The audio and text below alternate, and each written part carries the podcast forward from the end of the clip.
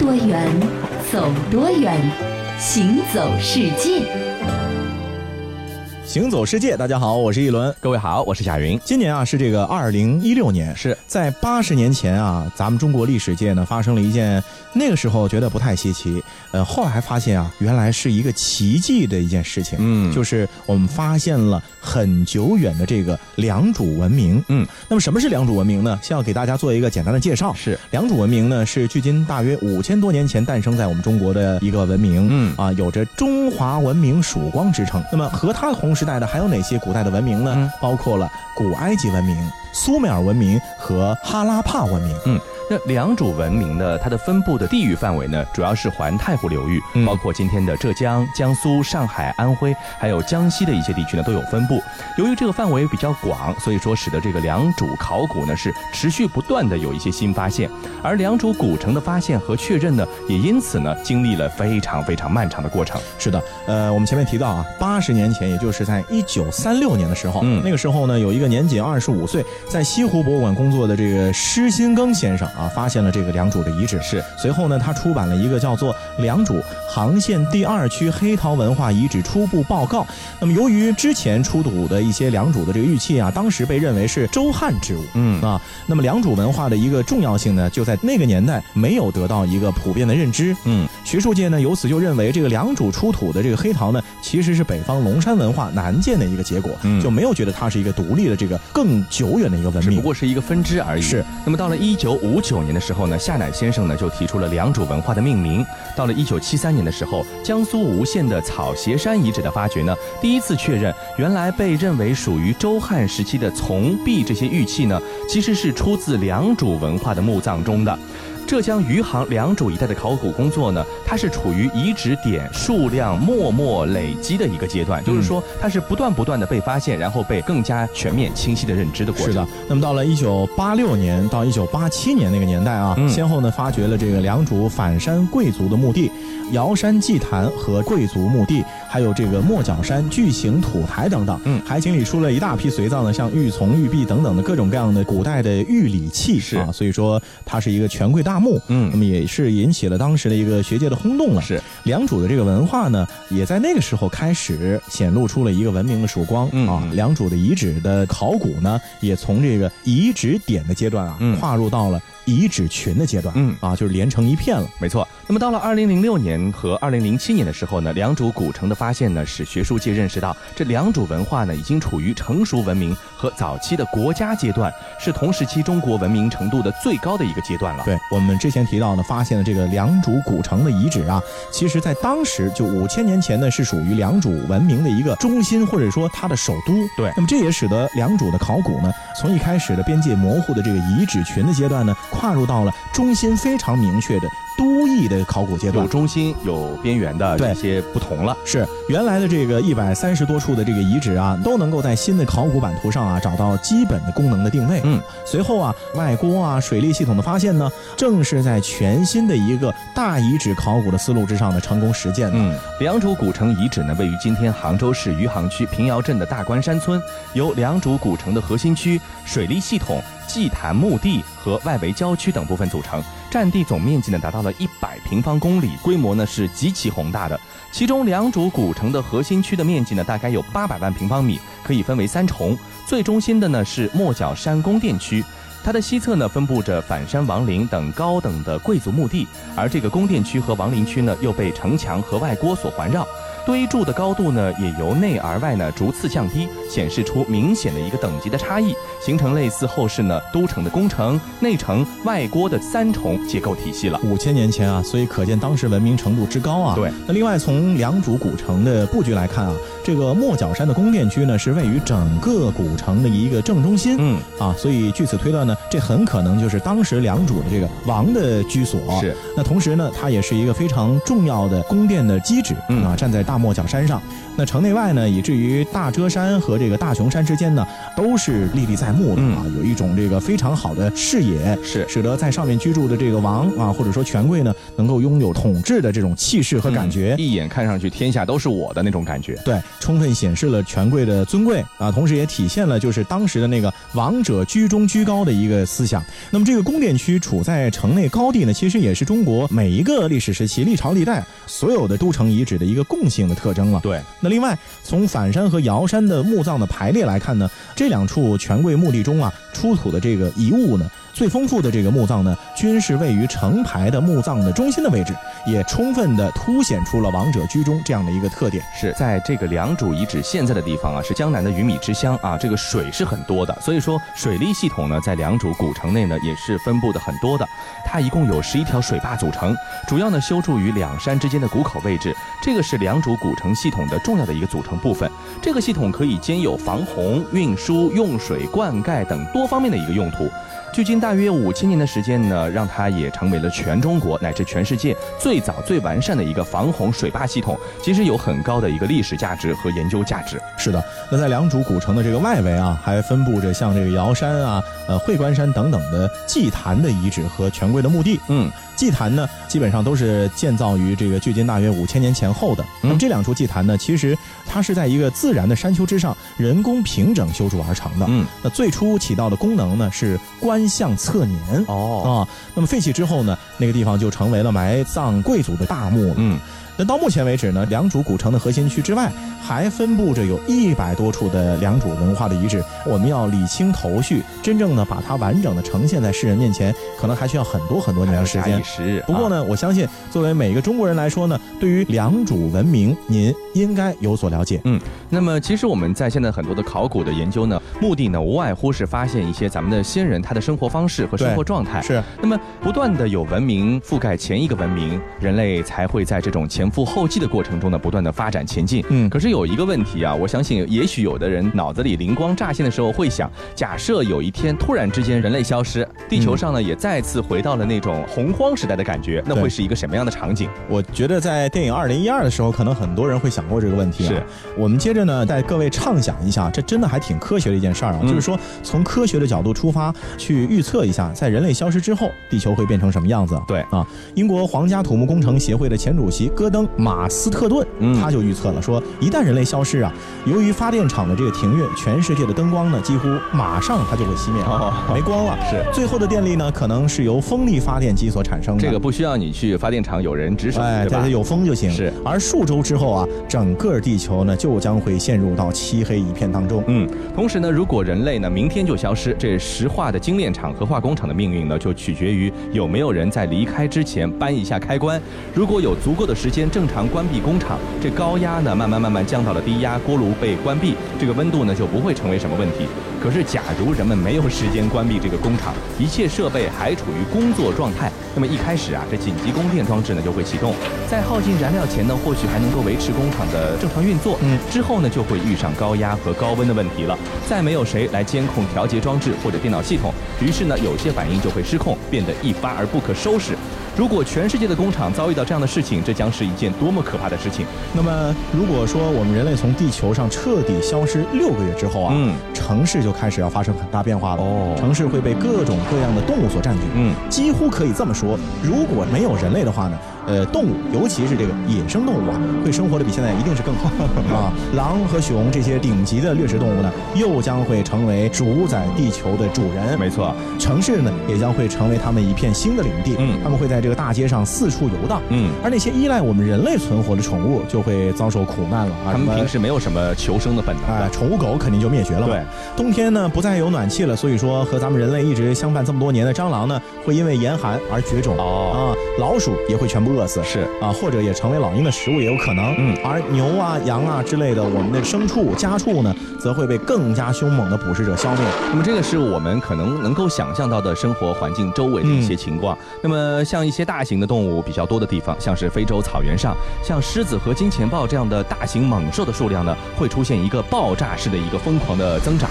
它们呢会进行掠食的盛宴，而疯狂捕食非洲草原上的数百万只牛羊呢，就成了他们的生活常态了，因为他们不用再担心有猎人啊，或者说有人去干涉他们的生活。那么随着大自然接管了这个世界呢，我们居住的房屋啊。会慢慢的消失掉，最终呢会被大自然夷为平地。嗯，那么科学家们呢也是向我们描绘了这样的一幅景象。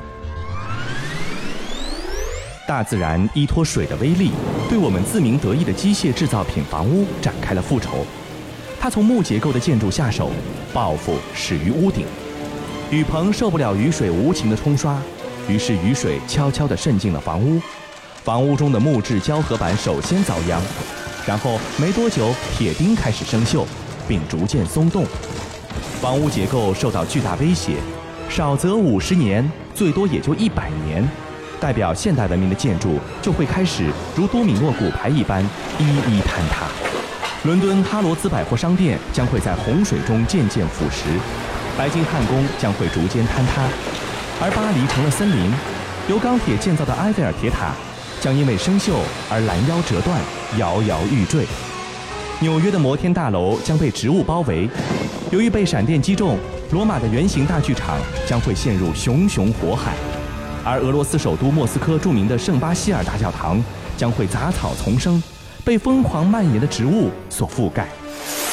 那这些建筑呢，代表的是我们人类的一个科技的文明，是。同时，我们人类的这个历史的文明和文化的文明呢，可能也会随之渐渐的消失。为什么呢？因为比如说，储藏在这个档案馆中呢，我们很多的珍贵的一些记录，嗯，一些孤本，因为它必须是要在一个温度的区间里面比较好的在人类监管下保存的，是要恒温恒湿。是的，嗯。那一百年后呢，因为人类没有了嘛，所以他们呢也会慢慢的，比如说烂掉啊、坏掉啊之类的，档案馆里的东西就全部不复存在了。对。比如说，死海北端约旦河谷的克兰地区出土的。羊皮古卷《死海文书》啊，嗯，尽管说它曾经在沙漠的山洞里面保存两千年了，但是目前呢是被精心的收藏在博物馆的这个现代环境当中的。那么一旦这个现代环境没有了，它最多也就保持一百年就不见了。嗯啊，呃，这个东西呢还是有实体存在过的。像我们现在很多的一些文明的载体，像书籍啊、相片啊、电子数据呢，会逐渐的消失，在一百年内就全部没有了。你保存在电脑里的东西没有打开了吗？是没错，几乎呢也不会留下任何的痕迹。但是有一种情况是例外的。如果他们正巧被掩埋在了沙土层中，由于呢缺少空气和水，他们或许真的可以幸存几千年、上万年，就和现在的一些什么楼兰女尸啊或者木乃伊啊差不多的性质，对吧？是说了这么多，很多人可能感觉啊，如果过了一百年的话，好像仿佛我们人类就从来没有在这个星球上生活过一样，就像没发生过一样。对，所以从这点来说呢，其实没有谁离不开谁的。嗯，地球没有了我们人类呢，兴许还转得更好一点点。那么有的时候，我觉得我们是需要有一些居安思危的这样的一个意识啊，嗯不管是出于人类对环境的保护。也好，对自然环境的一个变化的一个关注也好，我们都是需要有一些这样的一个未雨绸缪的心态。对，不要觉得好像人类与生俱来就是理所当然的，应该可以在这生活，是一直生活下去。其实没有这种理所当然啊。不过呢，呃，有一个好消息要告诉大家，就是当这一切全部都发生的情况之下啊，有一个奇迹，嗯，它还是屹立在那儿的。什么？就是埃及的金字塔。哦啊，为什么呀？呃，埃及的金字塔和狮身人面像呢，它因为材质的关系啊，它因为它的建筑方法的关系，嗯，所以依然会屹立在那个地方。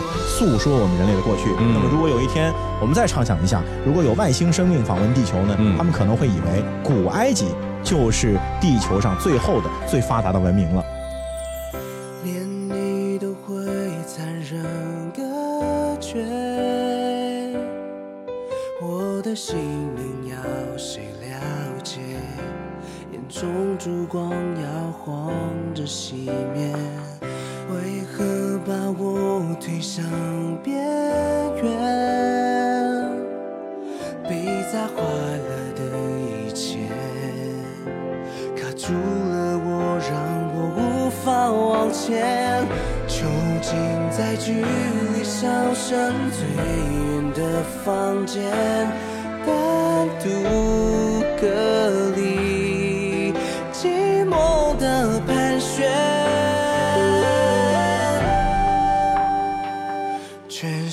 世界都停了电，全世界都封了街，我所有窗子外面被贴上黑夜，我呐喊思念，却没人听。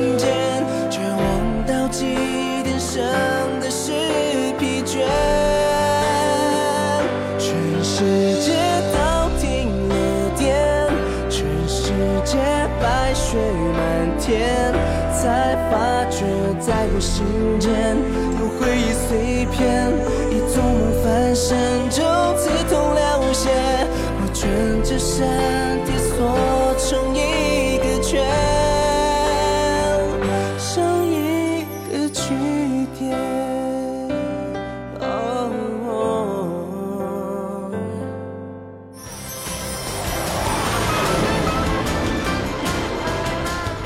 拼多远，走多远，行走世界。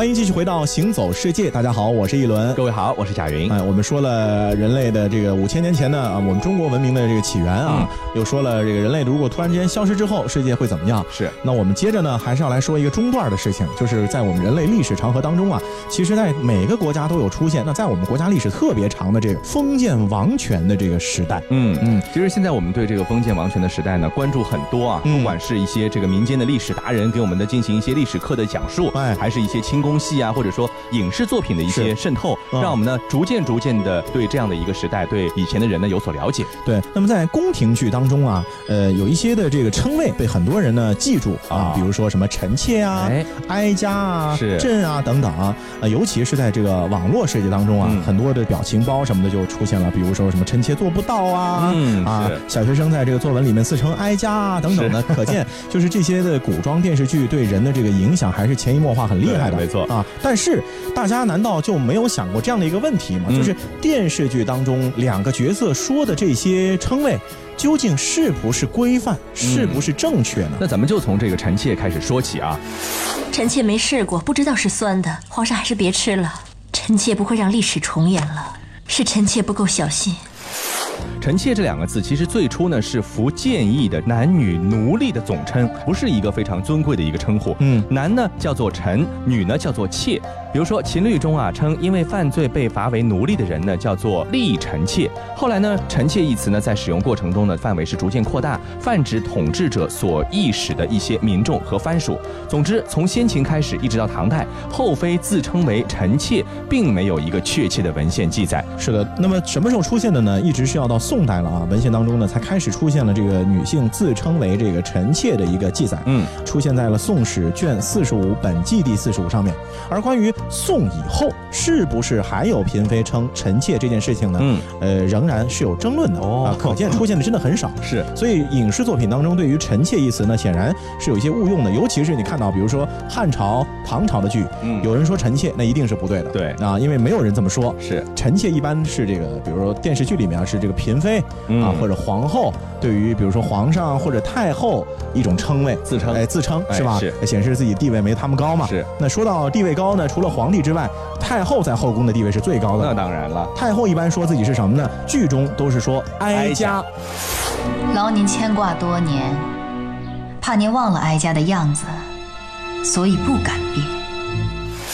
那其实啊，哀家啊，在古代真的不会太用。嗯但是哀家这个词儿啊，嗯还真的属于什么呢？古代的戏曲小说当中啊出现的多，哦但是在实际交际当中呢是不用的。是啊嗯哀家到底是什么意思呢？其实哀家的意思是自称可怜之人，无夫之哀。哎那是就是以前古代的时候啊，戏曲当中，嗯。对于死去丈夫之后的皇后或者皇太后的一个自称，嗯。就戏曲当中扮演的太后一般称哀家，是。但是在实际宫廷当中，没有太后自己这么说自己的，嗯没错。就是怎么可能跟人家打招呼说，哎呀，我这个可怜之人没老公的人，我哀呀，不可能这么跟自己的儿子和大臣说话了，对，我觉得古装戏里面呢，除了这个王公贵族、大臣啊，还有宫廷里面的嫔妃之外呢，还有一个特别呃有意思的群体，那就是太监。太监。啊太监呢，呃，有一个别称，我们很多人可能都听过啊。嗯太监称自己呢，一般在戏中称杂家。哎呦，这不是大内总管吴公公吗？哎，吴公公，您近来可好啊？劳烦贾大人惦记，咱家身子骨硬朗着呢。吴公公，上次我托您办的事儿，您可没忘吧？还望吴公公替我多多担待呢。贾大人放心，咱家这记性再不好，也不敢耽误了您的大事儿啊。人家闺女进宫的事儿包在咱家身上，到了选秀那天，人家闺女定是当个后宫娘娘的主儿。有吴公公这句话，我就放心了。事成之后，定当重谢。哟，贾大人，瞧您这客气的，大可不必。咱家也不是个爱财之人，就给我些您挂客厅墙上的名人字画，啊，或者摆在您办公桌上的古董珍玩就可以了。千万别再送钱了啊，多的我都花不完了。好嘞，吴公公，事成之后，我立马遣人送到您府上去。那咱家可就先谢过了。吴公公您客气了，贾大人您客气了。吴公公您客气了，贾大人您客气了。吴公公您客气了，贾大人您客气了。那除了刚刚那段咱们自编自导的不入流的这个演绎之外呢，其实这个观众也常常会在影视作品中看到宦官自称为杂家这样的一个说法，对吧？导致很多人觉得这个杂家呢就一定是太监宦官的专用称呼，哎其实也不是尽然如此的。对的，杂家在古代呢，其实就是一个很简单的一个人称代词，嗯嗯就和我、哦你、他一样是啊。早期的文献当中呢，呃，也可以写作另外的一个字，这个字怎么写呢？就是口字旁，嗯上面呢是一个处长的处，哦，然后下面呢是一个日，太阳的日，呃太阳日，哦就这个字。挺复杂的。对，呃，宋元明清的时代的这个俗文学作品当中呢，运用的其实是很普遍的。嗯而宦官自称杂家呢，其实和哀家一样，也是出现在以前的这个戏曲小说中的。嗯现实生活当中呢，宦官应该不这么叫自己。是。那么其实我觉得在古装戏中啊，自称最复杂的还是这个皇帝的自称啊，哎有称什么寡人的，嗯有称什么朕的，对吧？还有叫孤的，对对对，啊没错。那事实上，这些词儿啊，像这个寡人、像孤，通常是作为王侯的自称的，而不是天子自称。对，呃，我们先来说一说这个孤啊。嗯姑本指什么呢？指这个幼年丧父或者丧母的人。也不是什么幸运的人，哎，啊就属于这个孤儿性质是啊，那么他就成为了这个有丧事之大国诸侯的一个自谦啊、嗯啊，或者说数方小侯的一个自称了。嗯，比如说《礼记·曲礼下》当中啊，就这么说：说数方小侯入天子之国曰某人，嗯于外曰子，自称曰孤。我还真的是有非常严格的规定啊。对，蔺相如受命于赵王，不见城池，不可将宝玉交出。你是说寡人会骗你？再来说说这个寡啊，这寡呢就是少的意思，寡人呢也就是寡德之人，那其实不对的，对吧？嗯我记得以前呢，这个老师还跟我们煞有介事的来解释，寡人寡人寡不就少吗？啊就是很少的人，那就是皇帝嘛。对，其实呢，这个寡人呢也是先秦时候啊诸侯的一个谦称啊啊，比如说《礼记》也是在《曲礼下》里面就说诸侯见天子曰陈某、侯某，嗯啊。其与民言，就是和他自己封地上的这个人啊，是自称曰寡人、哦，啊。其实不是对这个所有的人的称呼，对，啊、有对象的。对是也是一个这个比较谦虚的一个讲法，是啊。这里呢是诸侯对本国臣民的一个谦称、嗯啊。那么秦始皇继位之后呢，呃，曾经也有一段时间是使用这个寡人的这个称呼的，嗯那后来呢就不用了。是，那么寡人呢，从汉代以后呢就比较少出现了，而孤的使用时间呢则更长一些。到了魏晋时期，依然是流行于王公之间。那传统观点认为啊，孤寡是王公的自谦之称。古人很讲究礼貌礼数，呃，称人呢用尊称，自称呢则用谦称，以人称德，自称就以不德，就是说自己呢是没道德的，是你都是谦谦君子。所以古代的时候，比如说说自己儿子啊，都是什么犬子，是是是为什么犬子？不是说真的自己儿子是条狗，对对对儿子就意思说我这个孩子呢，就不成他有出息啊，就您呢就多担待，是不是是属于这个礼仪之邦嘛您。的您的孩子都是麒麟之后，我的孩子呢就是不入流的。对，啊就包括说老婆说这个贱内，不是他老婆真的犯贱，而是就是一种称呼，说哎呦咱们都是不不好的，哎哎，你们家都好啊。没错。那最后呢，要来说一个字呢，是嗯所有的人从小到大都听说过的是，没什么疑义的，就是这个朕。满朝上下恐怕只有两个人没有人弹劾，一个是老祖宗，另外一个嘛，可能就是朕。这还真谢谢列位成功了啊！哼，给朕留这个面子。照奏章上来看，朕的周围都是一些奸臣，朕为什么把这些奏章给你们看？啊，是信任你们，你们是朕的兄弟。亲信大臣，还有儿臣，朕不相信你们，相信谁呀、朕呢是皇帝的称谓，是我们很多人对这个没有任何的问题。对关键是朕难道只有皇帝能说，别的人不能说吗？而且有个很奇怪的事情，就是去年和今年热播的电视剧《芈月传》啊，女主人公芈月呢，在成为太后之后呢，就自称为朕，这引起了很多的人的这个热烈讨论。不是只有皇帝才能够自称朕的嘛，对啊吧？很多人就质疑了，说朕这个是属于皇帝自称的一个专用名词，怎么可能让一个女人称呼呢？更何况这个女人又不是武则天当过皇帝，是吧？朕命你为左庶长，受此虎符，千骑斩将，挥师伐楚。不过大家的质疑啊，还真的就不对了啊。朕呢，其实本意是什么呢？就是我的意思。哦其实，在秦始皇之前呢，你不论身份高低、等级贵贱呢，你都可以随便使用。嗯，那么从秦始皇统一六国之后呢，朕成为了皇帝的一个专属的称谓，哦并且呢，之后从秦始皇开始就一直延续到了清朝结束。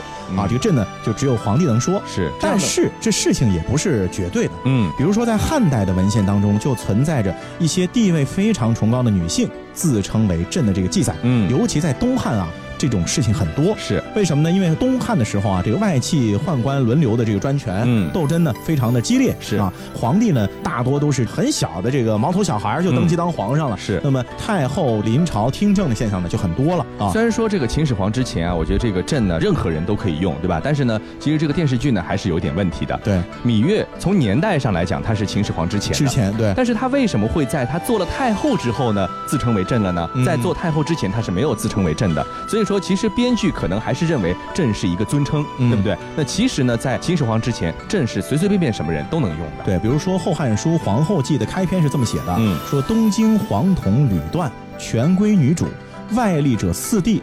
临朝者六后，嗯临朝的皇太后啊，太皇太后，这个权倾朝野的，自然呢就不会把朕这个皇帝的专称啊放在眼里，嗯所以自称的情况就比比皆是了。嗯啊，你是我儿子，你说朕，我还不能说朕吗？我把你给养出来的。那么综上所述，这个朕在先秦的时候呢，可以作为第一人称，它的意义功能呢和现在的我其实是差不多的，不分贵贱皆可使用。秦始皇之后呢，成为天子的专称。那其实我们在中国的古代呢，称谓呢是十分的繁复发达的，所以说它的复杂呢，其实也反映出了严格的尊卑秩序以及古人对待礼制的一个重视。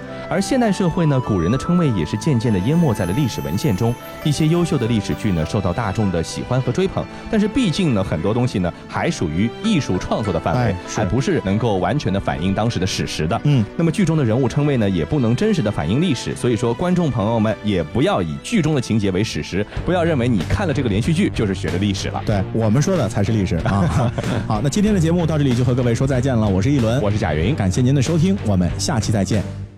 传说中有个地方，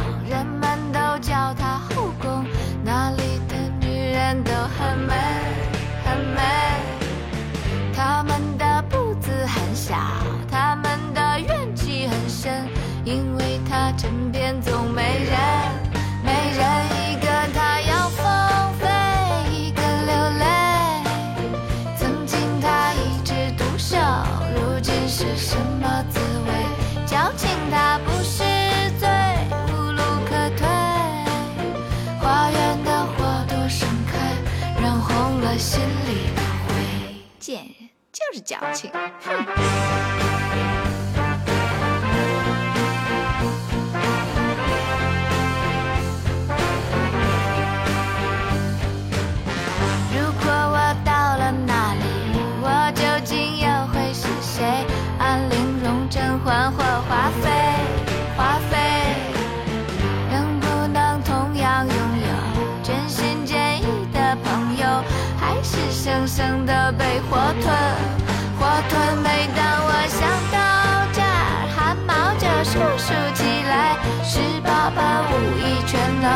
情商还要高过人。十二个生肖中，哪一个最天真？背不住在某一个刚刚得宠的清晨。啊！